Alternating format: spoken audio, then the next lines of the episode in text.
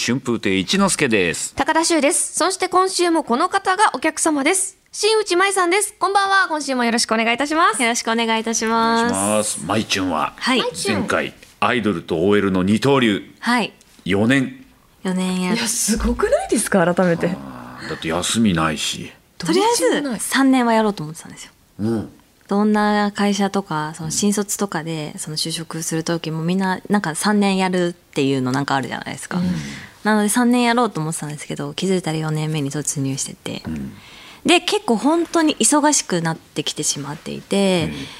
2014年に多分 OL になったんですけど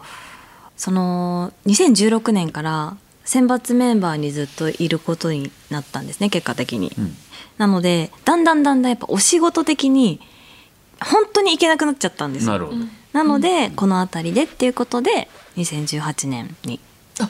2018年か。はい本当最近ですね。そうなんですよやってましたそれまでははい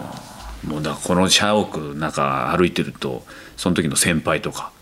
顔合わせるんでしょ。そうですねめちゃくちゃ合いますし、さっきも先輩がいたりとかしま したえ、面白いです。どういう心境なんですか「あお久しぶりす。です」みたいなのとかびっくりになって帰ってきました。みたいな。いや全然全然あのそのやっぱ OL 時代ってなんかそのアイドルで OL やってると、その社内がざわつくんじゃないのみたいな言われたりするんですけど、はいはい全くなくてあの、日本放送って私なんかより100億倍もすごい有名人とか芸能人の方がいらっしゃ るので全然そんなことないんですよ。 100億 倍。もっとチヤホヤしてもいいんじゃないみたいな そんな気持ちになりつつなるほど、そうななるんでほど。すよ、えいろんな芸能人の方とかいらっしゃるので全然私なんてって感じでしたね。なるほどはい今夜もいろいろお話聞いていきますのでよろしくお願いしますよろしくお願いいたしますその前に乾杯ですはい、乾杯のお酒は菊正宗さんの新商品セセシオンです酒はもっと自由になるをコンセプトに作られたお酒でジューシーな巨峰やプラムのニュアンスとともに広がる青みがかった清涼感をお楽しみくださいはいはい、ではよろしくお願いします乾杯乾杯うん、うん、いやフルーティーと思ったら巨峰とプラムだったんですねそうなんですよいやー美味しいなどんどんやってくださいどんどんありがとうございます菊間さむね酒の場改めまして今週のお客様は先週に続いて新内舞さんです前回聞かせていただきました、えー、日本放送の関連会社で OL をされていた頃はい「オールナイトニッポン」のパーソナリティに抜擢された、そうなんですよ、ねえ、大変だほら看板番組ですからそうですねなのでその会社にいたりとかすると私水曜日だったんですけど一、回会社行って「あ今日そういえばラジオだよね頑張ってね」って言って帰ってまた1時ぐらいに日本放送に入るっていう生活してました、午前3時からですね午前3時だったのでまでですかえっとえ4時半まででした4時3時4時半でしたえ1時間半です仕事して終わって「オールナイトニッポン」出てでまた仕事ですかもうありますしそれこそ本当に忙しかった時とかは昼過ぎぐらいまで OL やってそっからあの乃木坂の仕事して、で夜3時から「オールナイトニッポン」やって寝ずに MV 撮影してみたいなのとかもやってました勘弁してく れよ思ったでしょ正直いや思いましたけど、まあ長く続けさせていただいたっていうのもありますし、それこそ日本放送さんにはもうすごくお世話になったので、体が続く限りは頑張りたいと思ってたんですよこれはだからお一人でしょ一人でやってました人ってすごいですよでオールナイトニッポンって一人喋りですよねそうですね横に作家さんはいるだろうけどまあなんか黙ってるでしょ黙ってますでも女の子一人でやるってあんまりそうなんですよないですよね当時あんまりなかったので、それで他の「オールナイトニッポン」のパーソナリティの方と差別化ができてうんラッキーだったんですよね。そのアイドルの女の子が深夜に喋ってると本当に普通の女の子に戻る瞬間がたくさんあって、そこで親近感を覚えていただいてでラジオを聞いてくださって乃木坂を好きになってくれたりとか本当にいろいろ可能性が広がってほうそうかだから乃木坂ファンももちろん聞くだろうし、はいなんとなくラジオ流してる運転手の方とか、そうなんですよ、ねパン屋さんとかそうか朝早い朝早い職業の3時も方起きとてんかだ起きてるんだ、はいお花屋さんとかそうなんですよの方が聞いてくださったりとかするので、結構いろんな方が多いです握手会にいらっしゃる方とかは、私すごいいろんな方多いです、大変だったんじゃないですかでもトーク最初ねえ何話すんですか何話していいか分かんなかったですでも私の強みの一つとしてはあの二十歳ぐらいまで本当に一般の普通の高校行って、大学行ってみたいな感じだったので一般的なその体育祭も行きましたし修学旅行も行きましたし一般的ななんだろう楽しい人生を送ってきたので、青春をしてきたそうそのお話をしてましたそうか普通のアイドルの子はもうそこで働いちゃったりしてそうですしあとその芸能学校みたいな、うんうんうん芸能科みたいな行ってる子とかは、なかなかその修学旅行出れなかったりとか体育祭出れなかったりとかいうのがあったので私はそういうところを話したりとかしてましたね。うんだから聞いてる方からすると本当に同級生が喋ってるみたいな、そうですね、そんな感じでしょうね。でたまにそのやっぱ選抜メンバーに選ばれるようになってからは、歌番組とかのエピソードを話したりとかしたりとかして、いろいろ話しました。だんだん同級生がこう表舞台に出ていくその過程を聞けるというかいやリアでルもタイムで